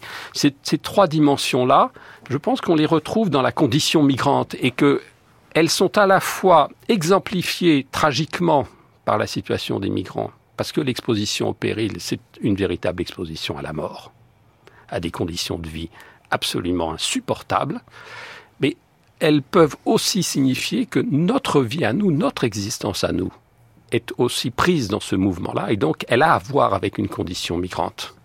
Et en ce sens-là, Mm. nous sommes moins des nomades que des migrants nous-mêmes, peut-être. Le danger étant de, de procéder à une forme de métaphorisation de la condition migrante, c'est-à-dire nous sommes tous des exilés, nous sommes tous en migration. Vous avez et- parfaitement raison. Si on faisait ça, on Mm. viderait sa signification à l'expérience tragique des migrants aujourd'hui et euh, on se donnerait la part belle. Euh, je crois qu'il faut penser qu'il y a une, une- une manière de comprendre qu'exister, c'est pas simplement être dans l'enracinement, c'est-à-dire dans l'identification, dans le sol national, dans euh, la préservation des valeurs attachées à la constitution des demeures et des maisons au sein desquelles nous avons grandi, nous avons été élevés. Nous devons aussi penser qu'en réalité, toute vie nous expose à autre chose. Une vie politique singulièrement nous expose à un péril et donc elle nous expose à ces formes de déracinement. Il n'y a pas de société sans ça. Mais ça ne signifie pas. Et donc quand, quand je parle de conditions migrantes, je réfléchis à partir de la situation des migrants.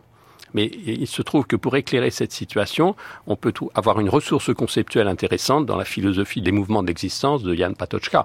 Mais en effet. Plus que Sartre, par exemple, parce qu'on peut aussi penser à Sartre et la définition de que- l'humanisme où l'homme est constamment hors de lui-même, c'est en se projetant de lui-même qu'il peut exister. Oui, ça c'est la base au départ. C'est ça, c'est cette euh, figure heideggerienne ou cette figure sartrienne de l'ex-sistéré, le fait que mon existence me tient hors de moi et que je ne suis ce que je suis que si je suis capable d'assumer cette extériorité ou cette altération de moi-même. Mais qui fait l'expérience concrète de cet existéré, de se tenir en dehors de soi, c'est-à-dire en dehors de ce qui a rendu possible la constitution d'un soi, c'est-à-dire l'appartenance à un monde initial? Bah, c'est ceux qui sont jetés sur les routes par la migration. Ce pas les nomades, en effet, ce sont les migrants.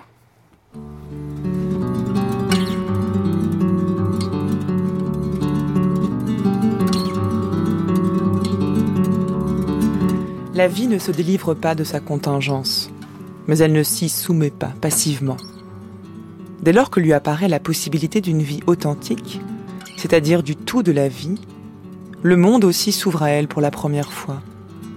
Le monde n'est plus simplement ce fond involontaire sur lequel se détache ce par quoi nous sommes préoccupés. Désormais, il peut lui-même se montrer comme la totalité de ce qui s'ouvre sur le fond noir de la nuit fermée. Totalité qui nous parle directement, sans le truchement de la tradition et du mythe. La vie, jusqu'alors vécue sur le mode de l'acceptation, elle est bouleversée de fond en comble. Les piliers de la collectivité chancellent en même temps que les traditions et les mythes. Quel âge avez-vous? 29. Quel métier vous faisiez au Vietnam? Euh, Séminariste. Vous pouviez exercer votre religion euh, facilement à Saigon? Non. Je suis euh, dans la prison pendant euh, une année parce que je quitte Vietnam en cassette. Ah, vous, vous avez déjà essayé de partir? Oui, cinq fois. Où vous voulez aller? Je veux aller en France. Depuis quand vous préparez votre départ dans ce bateau? Il y a déjà trois années. Et ça coûte très cher de partir sur un bateau. Combien ça coûte pour une personne? 1000 euh, dollars. Vous saviez avant de partir que vous risquiez la mort en partant sur un petit bateau comme ça? La mort ou la liberté La mort ou la liberté? Oui. Partir, c'est mourir beaucoup. Partir, c'est mourir beaucoup Oui. Une euh, nouvelle vie euh, commence euh, quand nous euh, vous rencontrons. Il faut oublier le passé maintenant. Difficile.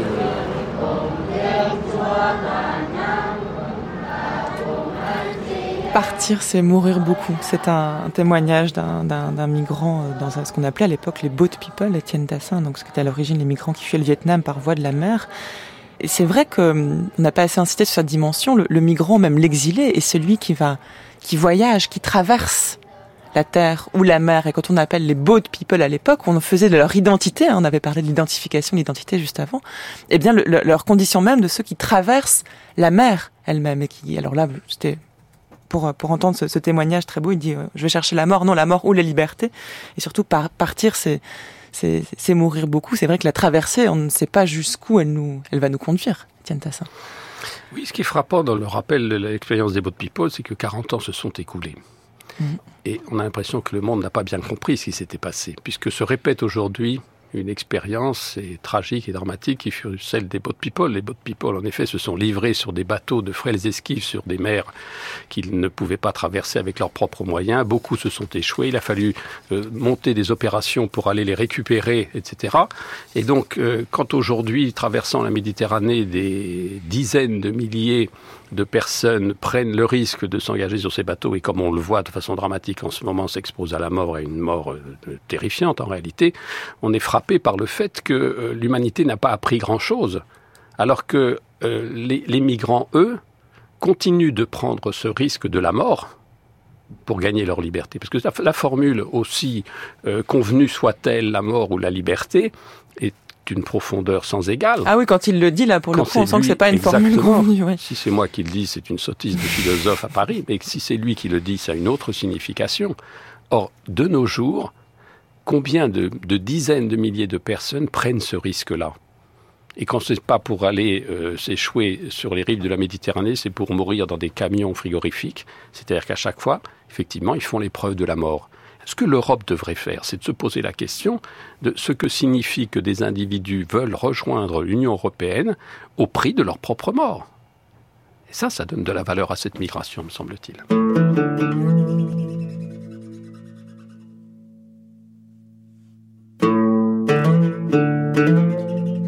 France Culture, sur les routes de l'exil.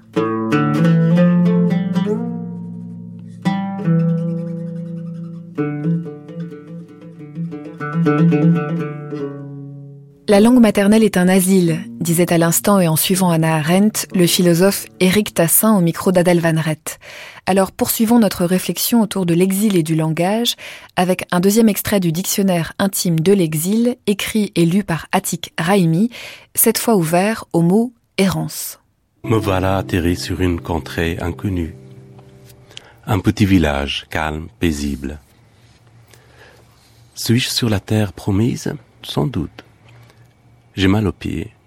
Je change de chaussures. Je n'ai plus besoin de marcher. Mais j'ai faim, j'ai soif. Une famille me donne quelque chose à manger, une autre du thé. D'où viens-tu? me demande-t-il. D'un pays meurtri, je fuis la guerre. Le silence. Le pays te manque? Une question simple, mais troublante. Jusqu'aujourd'hui, je n'avais jamais senti ce manque, car j'étais en cavale, à la recherche de cette terre promise. Mais là, soudainement, je ressens étrangement le mal de pays, de mon pays, qui m'a pourtant fait du mal, qui m'a persécuté, humilié, interdit. Ma terre me manque, et avec elle, ma langue, ma famille, mes amis. Comme moi je leur manque, à eux. Je vis constamment dans l'absence. Faire le deuil Impossible. Car pour faire le deuil, il me faut des mots, pour le dire, pour le partager. Et déjà avec qui? Avec ceux qui, eux-mêmes, vivent comme moi le deuil de leur pays? Le temps passe. Et un jour, je retrouve ma langue, et même mon pays, Afghanistan. Étrangement, en Afghanistan, dans mon propre pays, je me sens étranger, je me sens français. Je vis donc toujours ailleurs.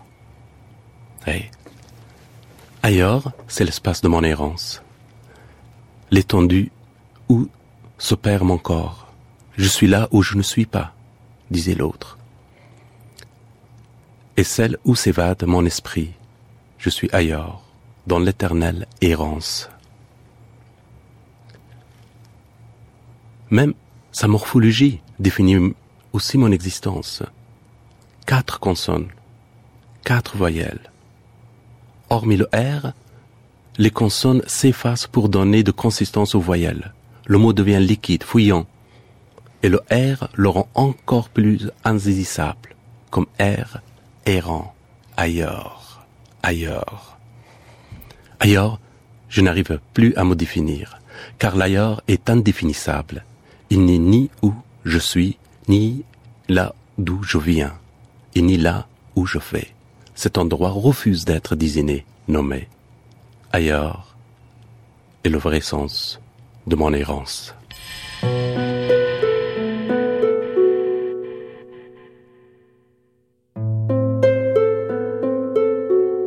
Nous terminons notre programme de réécoute ce matin avec trois artistes et trois langages. Le 25 septembre dernier, à leur table de ping-pong radiophonique, Mathilde Serrel et Martin Kénéen réunissaient l'auteur Dany Laferrière, le musicien Hakim Amadouche, joueur de oud, et le photographe Bruno Boudjelal. Il évoquait ce jour-là un projet mené à Nanterre qui avait consisté pour une part à collecter les images des autres. Paysage du départ, migration sans frontières, Bruno Boudjelal.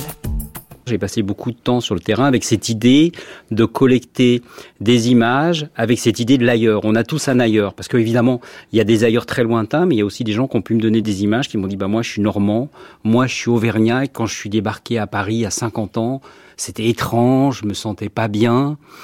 Et donc, euh, je demandais aux gens de, réfléchir aux images qu'ils pouvaient avoir dans leur album de famille. Pour les plus anciens, les plus jeunes, c'est plus compliqué.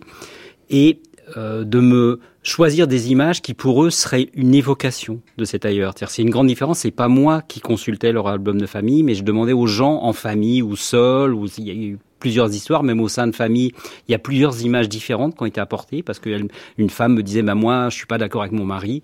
Pour moi, le, pays c'est la maison. Mon mari non, bah, c'est un paysage. Euh. Et donc voilà. Et donc on a aussi collecté de la parole. J'ai travaillé avec un créateur sonore qui s'appelle Neil Bordure et on a fait une projection avec euh, une création sonore faite par lui. Et puis on a fait ce grand mur d'images où on a fait sur un, la, façade d'un immeuble de la, partie où il n'y a pas de fenêtre qui fait 10 étages. Et, voilà. Donc les, les, les images sont là et ça a été très fort. Une femme est venue me dire de voilà, moi je vois la photo de ma sœur euh, au, comme ça à l'île Maurice euh, il y a 40 ans et il me dit moi de voir la photo de ma sœur comme ça sur le la façade de l'immeuble, moi ça me parle de ma place dans la ville. C'est pas mal. Dany Laferrière, à l'instant, Bruno Boudjelal nous parle de son intention. J'aimerais que vous nous parliez de la vôtre, en particulier dans euh, Le cri des oiseaux fous, qui reparaît donc chez Zulma. C'était votre dixième roman. Qu'est-ce que ça a signifié pour vous, lorsque vous l'avez écrit, ce geste littéraire, cette reconstitution, cette restitution, comme en temps réel, presque minute par minute, de votre dernière nuit en Haïti, mais aussi des pensées, des images, des sensations qui vous ont assailli à l'orée de l'exil? Tout à l'heure, je, parlais avec Bruno et on a parlé de son voyage à Alger et de son père. Ce livre, Le cri des oiseaux parle de mon père, de son exil à New York. C'était un jeune homme qui venait d'une petite ville de province, un fils presque de paysan, et qui est devenu à 24, 25 ans maire de la capitale, de la plus grande ville et d'Haïti et qui rapidement a été, s'était retrouvé en exil et qui s'était retrouvé à New York euh, fou. Il avait perdu la tête. Quand je l'ai rencontré en 83, 84, j'étais chez lui à New York. Je ne l'avais jamais vu et j'ai frappé à sa porte. Il n'a pas voulu ouvrir. Et je l'ai entendu derrière euh, dans sa chambre, j'ai entendu des bruits et il n'a pas ouvert et j'ai compris que j'étais arrivé trop tard. Il avait complètement basculé dans, dans une autre euh, sphère.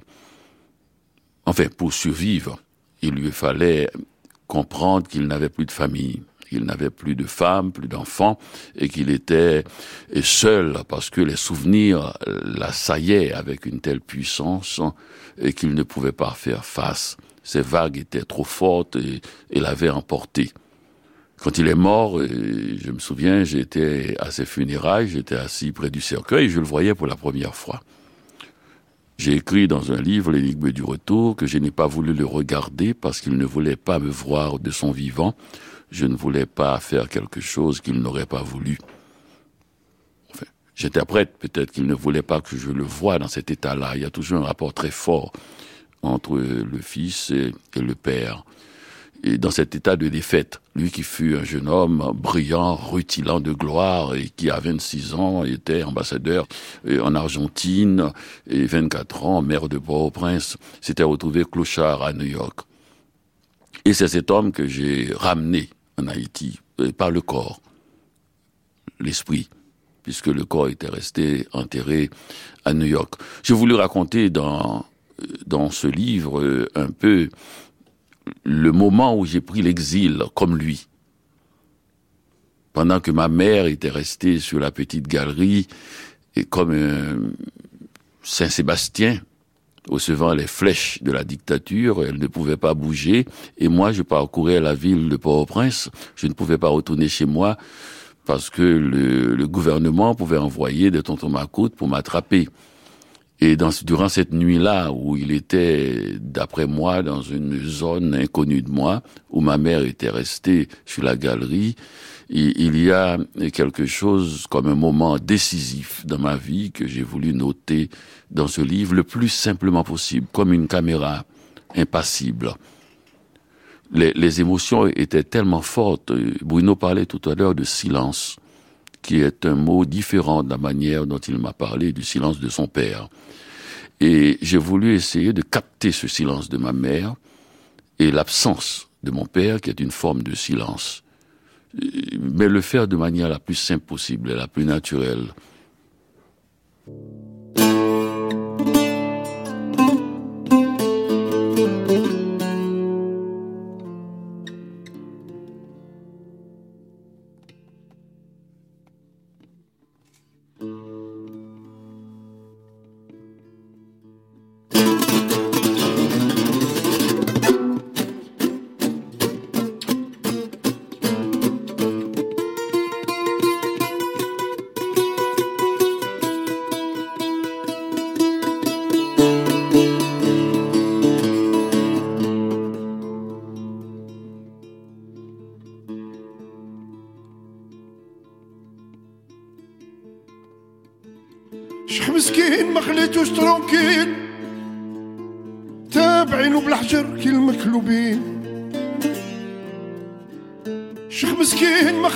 ترونكيل. تابعينه بالحجر كل مكلوبين. يشوف فيكم بعيون جيعانين. تردوا له سعفكم بكلام خشين يشوفوكم بعيون الجيعانين تردوا له سعفكم بكلام خشين يشوف فيكم بعيون الجيعانين تردوا له سعفكم بكلام خشين. اسمع انت يلي تصلي. اسمع انت يلي تنوي. اسمع انت يلي تخبي. اسمع انت يلي تنوي. خد الحمامة اللي توصي. خد الحمامة اللي توصي حطها فوق الشعب المعمي. تنبههم بكلام شرفي. خد الحمامة اللي توصي حطها فوق الشعب المعني تنبههم بكلام شرفي. على الشيخ اللي قلبه يغني. يغني.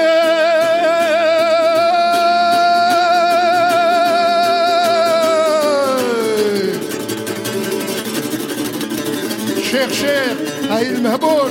شيخ شيخ هاي المهبول. شيخ شيخ هاي المهبول. شيخ شيخ هاي المهبول. شيخ شيخ شيخ شيخ شيخ شيخ شيخ هاي المهبول. المهبول cherchez أي المهبول cherchez أي المهلول cherchez أي المهبول cherchez أي المهلول cherchez أي واش وراك العشاق تقول شيخ شيخ أهي المهبول شيخ شيخ أهي المهلول شيخ شيخ أهي المهبول شيخ شيخ أهي المهلول شيخ شيخ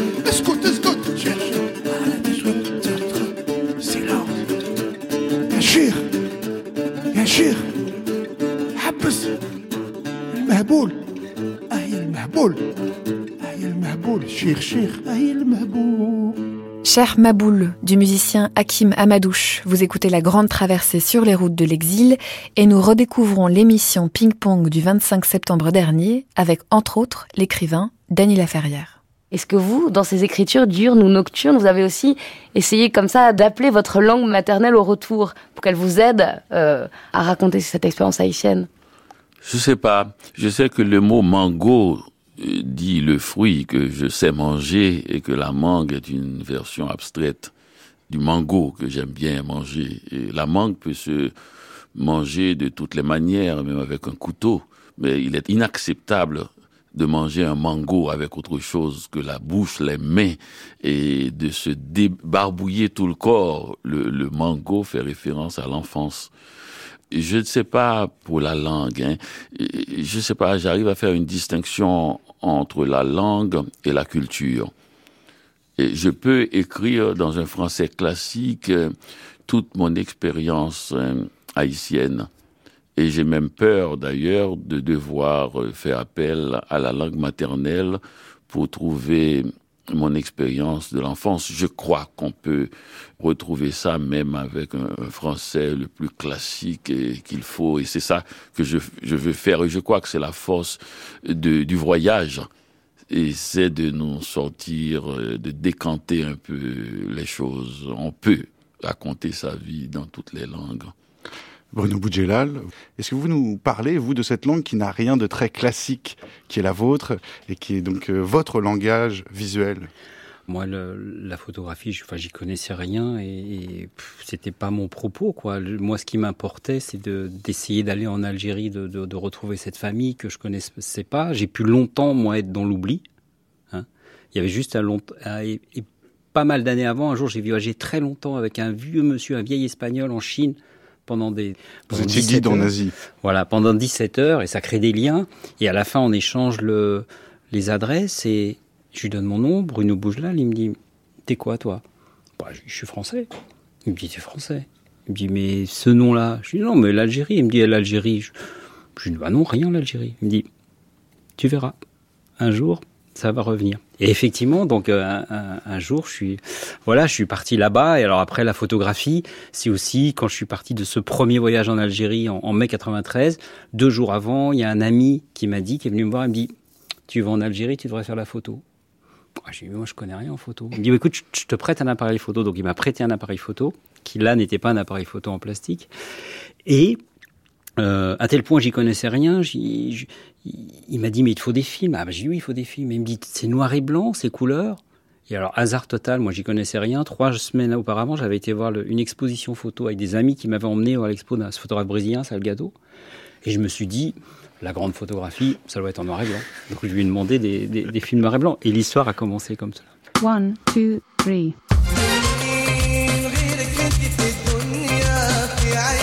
Mai 1993, arrivé en Algérie pour la première fois, Bruno Boudjelal, vous décidez d'aller voir ce pays dont votre père ne vous dit rien, et pourtant d'où il vient, et vous décidez d'y aller en pleine guerre civile. Montée du fils, euh, attentat terroriste des intégristes, assassinat d'intellectuels et d'artistes comme Chabasny qu'on entend en ce moment à l'antenne de France Culture. Pourquoi vous décidez de faire ce voyage? Vous nous avez dit un petit peu comment vous vous étiez appareillé pour ce voyage. Mais qu'est-ce qui fait que vous y allez à ce moment-là?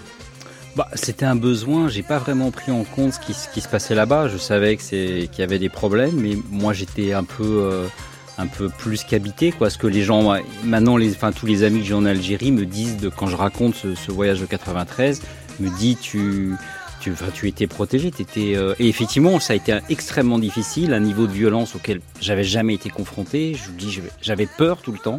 D'ailleurs, la, peur était tellement forte que même maintenant, quand je suis en Algérie, je, porte ça. C'est-à-dire qu'évidemment, les gens qui ont vécu toutes ces périodes-là, les, Algériens qui ont vécu, qui habitaient là-bas, évidemment, sont toujours traumatisés, portent toujours ce qui, ce a pu se passer pendant dix ans.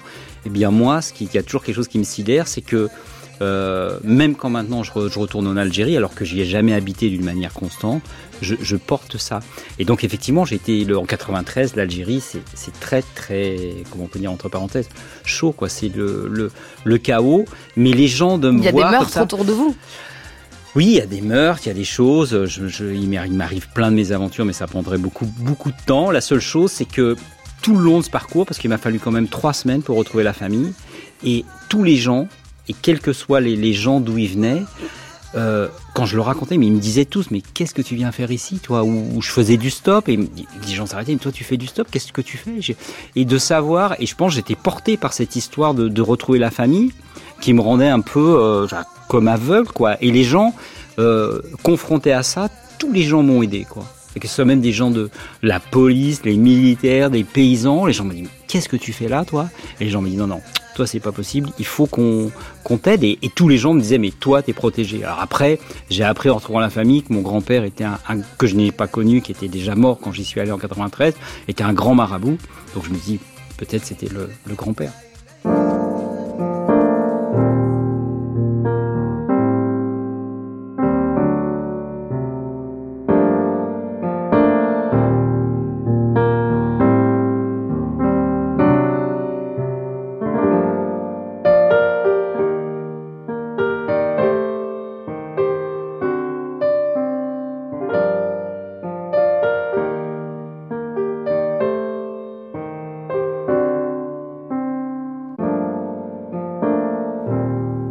Avons commencé ce matin avec un auteur et fini avec un photographe, deux langages mis au défi par l'exil des êtres. Demain, nous nous pencherons sur la vie dans les camps avec l'exemple si médiatique et emblématique de Calais.